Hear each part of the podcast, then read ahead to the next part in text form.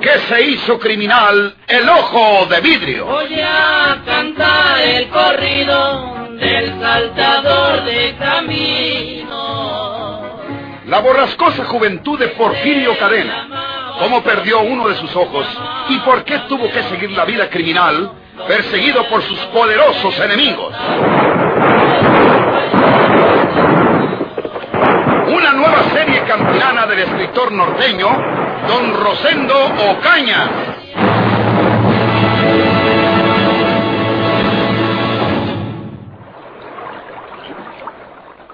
Eso no se puede, señorita. ¿No mira usted que lo están cuidando los soldados? Por otro lado, pues, el herido está muy débil y tiene calentura. Nosotros tenemos un plan para salvar al herido. Ustedes no se comprometerán en nada, pero tienen que ayudarnos porque peligra la vida de ese hombre herido. ¿Quién está aquí con usted? Es una amiga. Nada tema usted. Usted ya sabe, señora, el poder que tiene en estas tierras don Benito Cueva y la paz de esta señorita. Si usted nos ayuda a salvar a ese herido sin comprometerse, como se lo acaba de decir Ea, pues don Benito no se dará por mal servido. Y su marido o sus hijos o su familia, mañana o el pasado tendrán el favor de la protección de don Benito. Pero si usted se niega a ayudarnos, cuando los soldados hayan matado a ese prove hombre que es inocente, don Benito Cueva quedará sentido con ustedes porque no nos ayudaron. ¿Qué dice, pues? Pues ningún riesgo, ningún peligro corren ustedes y su familia, señora. Se lo aseguramos. Pues, ¿sabes? Díganme lo que hay que hacer. Si se puede, pues, pues lo hacemos. Dígaselo usted. Sí. Mire, señora, lo que hay que hacer...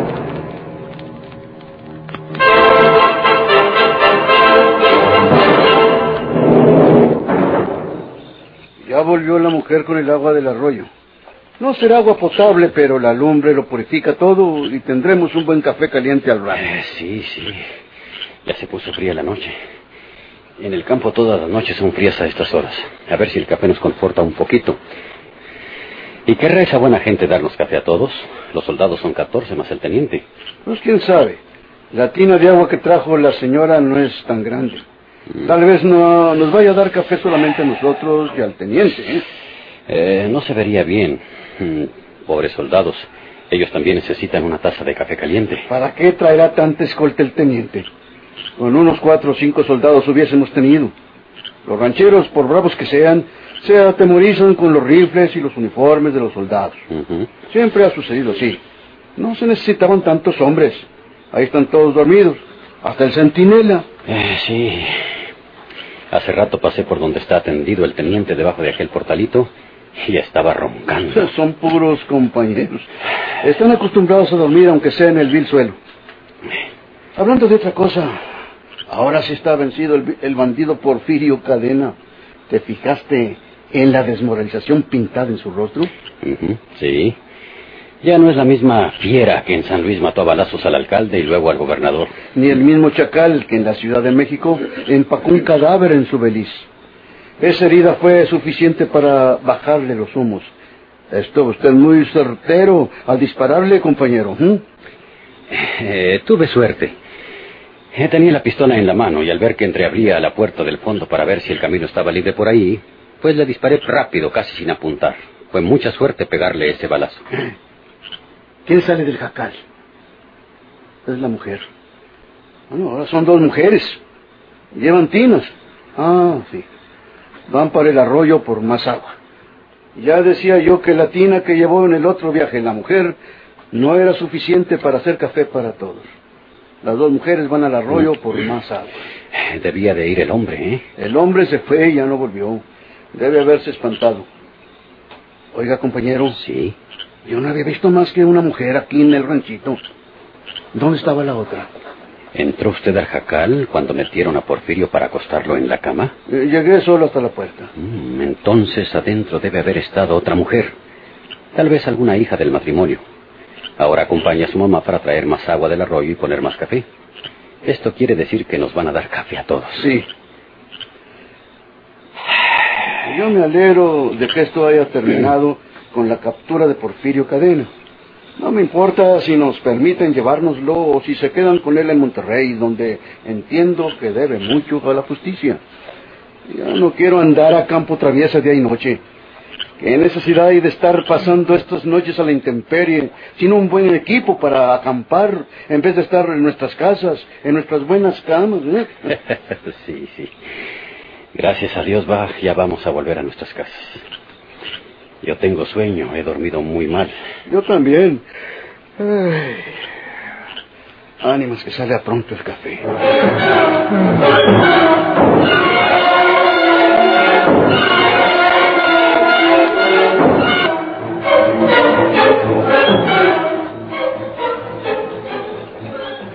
¿Qué pasó? Nos quedamos dormidos un rato. Yo creo que sí. Dormitamos un rato. ¿Volverían las mujeres que fueron por agua al arroyo? Pues eh, ya hasta saldría el café. Pero no nos han hablado para que vayamos a tomarlo. Ni nos lo han traído. ¿Será que nos vieron dormidos? Oiga, compañero, no hay ninguna luz en el jacal. Estaba prendida una lámpara de petróleo. Yo oí cuando el teniente le dijo a la mujer que no apagara para nada la lámpara.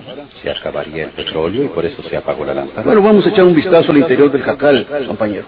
Si no pasa nada extraño, pues veremos si ya salió el café. Véngase. Sí, señor. Compañero, mire usted. Porfirio Cadena no está en la cama. No está tampoco la mujer. No hay nadie. Maldita sea. Llame al teniente. Teniente, teniente.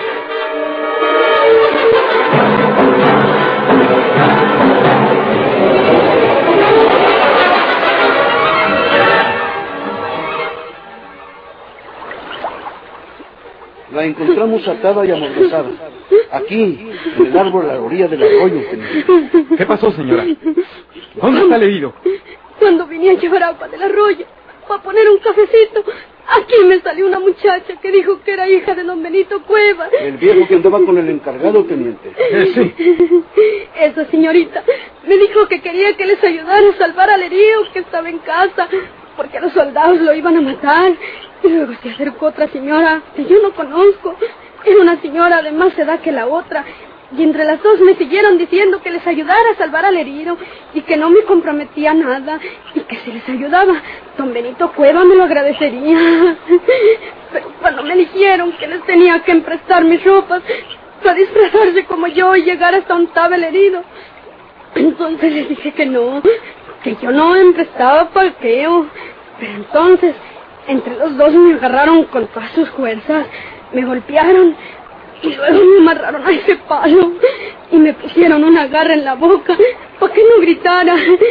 Ya me estaba ahogando cuando llegaron estos señores y me desamarraron. No puede haber sido sino un gran plan fraguado por el viejo don Benito Cueva para quitarnos a Porfirio. Recuerde, teniente, que el viejo Cueva quería que se lo dejásemos a ellos. Sí. La mujer que volvió con la tina de agua ya no era esta señora. No. Era una de las otras. La hija del viejo Cueva, por ejemplo.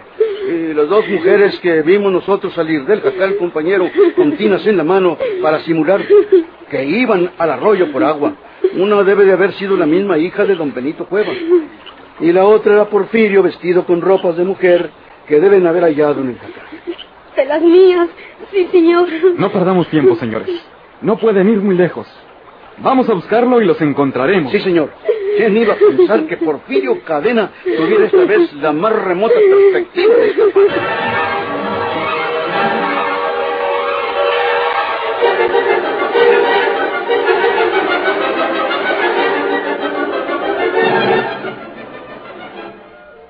¿Sabes una cosa que me acaban de contar, Pedro?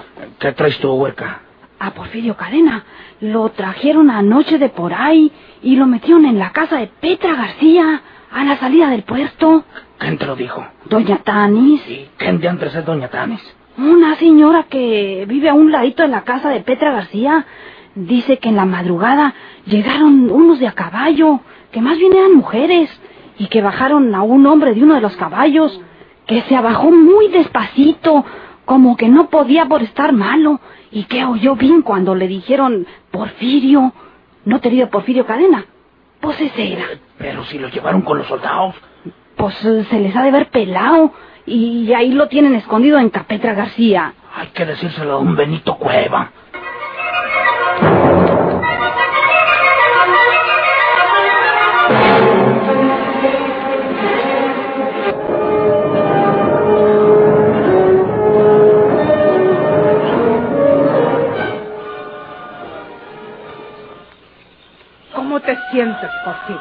Bien.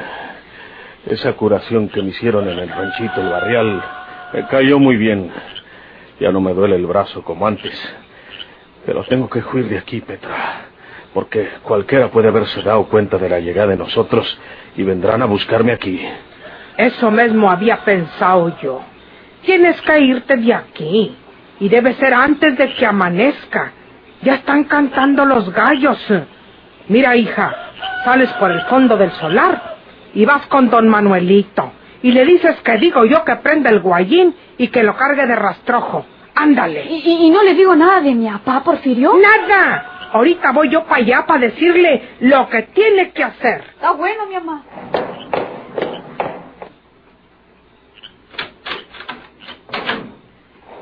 En el guayín de don Manuel puedes salir de aquí, escondido entre el rastrojo, y te quedas por ahí en otro rancho donde no sospechen que estás hasta que pase todo esto. No. No, Petra. Ese guayín debe llevarme hasta la estación de San Juan, aunque tarde dos o tres días en llegar. De la estación de San Juan me voy para Monterrey. En Monterrey te agarran, Porfirio. Donde quiera pueden agarrarme. Pero se me hace que en Monterrey puedo esconderme mejor, porque es una ciudad grande. Bueno, tú sabes lo que haces. Y Josefina, Se fue para su casa antes de que fuera a llegar primero su papá don Benito. Prove muchacha, no le va a ir bien cuando le cuenten a don Benito que ayudó para salvarte de los soldados. Porque se tiene que saber, se lo tienen que decir a don Benito más tarde. La mujer del barrial la reconoció. El viejo tío Benito se va a poner como toro en plaza. Prove muchacha, te quiere, pero es mejor que ni te vuelvas a acordar de ella y que te olvide, porque es la hija de tu peor enemigo y no puede haber nada bueno entre ustedes. Si te vas para Monterrey, como dices, no se volverán a ver. cuando la mires, le das las gracias por mí, Petra. Sí, Porfirio. Es una buena muchacha. Está jovencita. Mm, Tiene sed de amores. A esa edad la mujer se enamora de cualquier aventurero que viene del mundo que ellas no conocen y que quisieran conocer. Eso de aventurero no lo digo por ti, al Porfirio. cabo lo soy. A ti te obligaron a hacerte bandido. ¿Te gusta la muchacha del tío Benito? No creas que me van a dar celos. Yo soy una vieja que ya no estoy para esas cosas. Eh, me cuadra, pero no quiero pensar en ella. ¿Qué le esperaba conmigo? Pura zozobra. Como dices tú, es la hija de mi peor enemigo. No nos volveremos a ver. Es lo mejor tú. Ahorita que venga Juana, voy yo a hablar con don Manuel, el del Guayín, para que sepa que tiene que llevarte escondido entre el rastrojo hasta la estación de San Juan. Es necesario que él vaya también a preparado y hay que darle unos centavos por delante, Porfirio. Si no, se raja el viejo mondao. Yo traigo dinero. Le damos 50 pesos y me lleva a la estación de San Juan. Mm, por 50 pesos. Es capaz de ir al fin del mundo, don Manuelito. Le voy a decir que lleve una remuda. Mi caballo. Ese no sabe tirar del guayín. Le servirá de estorbo. No creas que lo digo porque me lo dejes. Es tuyo. Lo puedes necesitar tú después. ¿Para qué? En Monterrey, ¿para qué quiero caballo? ¿Para que me callen? Es mejor andar a pie. Me voy a revolver entre todos aquellos trabajadores de la mastranza y los ferrocarrileros para ver si me hallo un trabajo donde nadie me moleste. Oye, Petra, antes de que se me olvide, da acá mi chaleco en mallas para ponérmelo. Y hay en mi chaqueta de cuero una bolsita que tiene unos de esos que le llaman postizos. Son una barba y una peluca con y cejas para poder esconder los ojos. Así no me disfrazo yo, porque si me miran el ojo de vidrio, pues ya estuvo que me descubren. Eres más largo que la carretera. Con la barba de viejo, la peluca debajo del sombrero y las cejas pegadas a las mías, No es tan fácil que cualquiera sepa que soy Porfirio Cadena. ¡Ay, bandido! Déjame traerte esas cosas. Monterrey. Esa es mi única salvación. En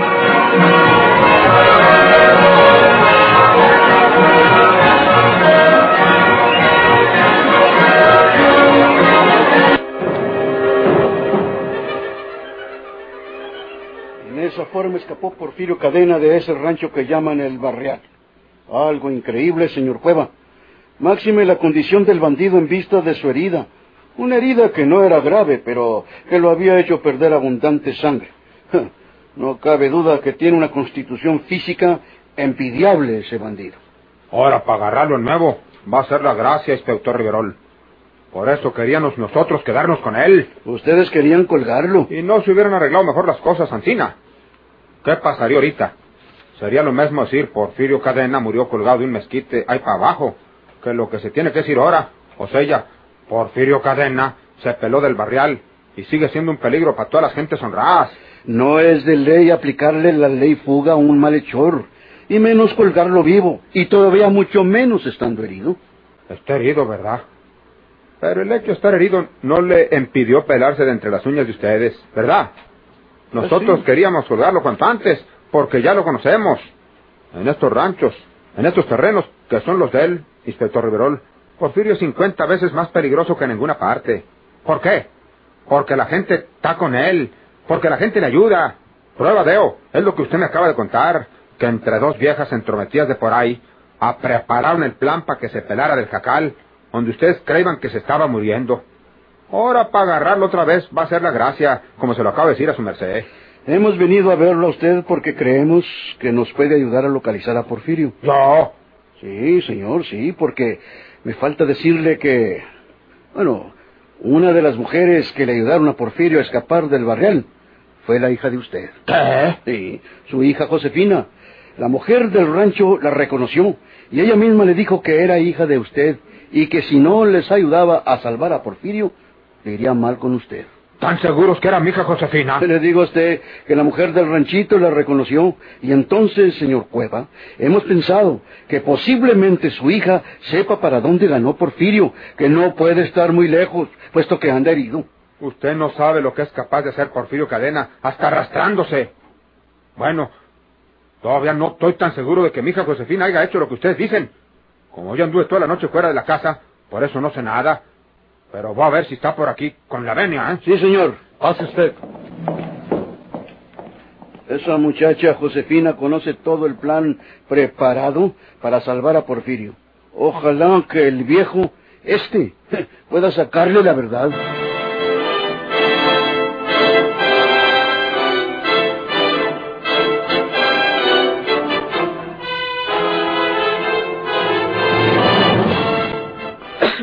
Es verdad eso, Josefina.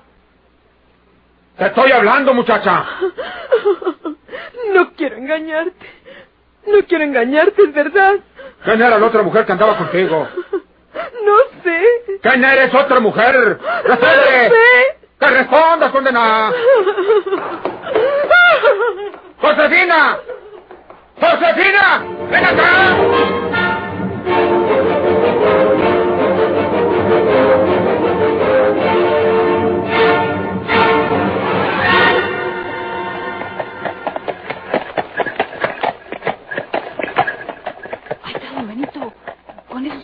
Señores. Míralo, Pedro. Sí, él es. Don Benito, ¿no quiere venir para acá tantito, don Benito Cueva? Ahí viene. ¿Qué pasa, Pedro Sauzón? Si le decimos un está escondido Porfirio Cadena, nos da la mitad de la recompensa, don Benito. ¿Seguro? Díceselo, Pedro. Está Ancapeta García.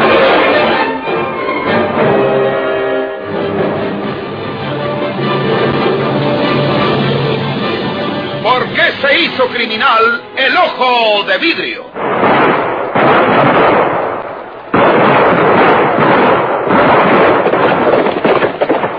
Muchas gracias por su atención.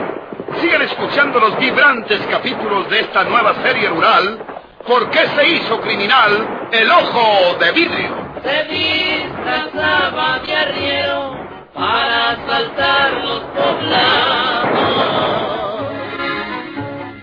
burlándose del gobierno, mataba a muchos soldados, nomás blanqueaban los cerros, seguros sin calzón.